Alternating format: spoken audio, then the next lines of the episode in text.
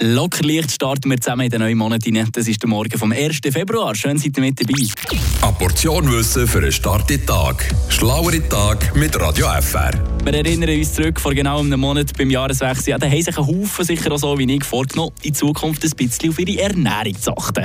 Der Kühlschrank vielleicht seither bei euch auch voll mit diesen Leitprodukten, ja, sei es Butter, Joghurt, Käse oder ein Kaffeerahmen, der neu in legerer Form auf dem Morgentisch steht. Aber was bedeutet die Kennzeichnung auf diesen Verpackungen genau? Wir haben angefragt bei unserer Ernährungsberaterin Nadia Leuenberger. Von den Herstellern her, also von der Industrie her, dürfen sie das auf eine Verpackung schreiben, wenn es 30% weniger Fett hat oder auch weniger Zucker hat als das vergleichbare Produkt, also das normale Produkt. Das heisst aber nicht automatisch, wenn es Leid draufsteht, dass jetzt das Lebensmittel wirklich kalorienarm ist. Da kenne ich ein Beispiel, da bin ich selber recht erstaunt, als ich das, das erste Mal gesehen habe.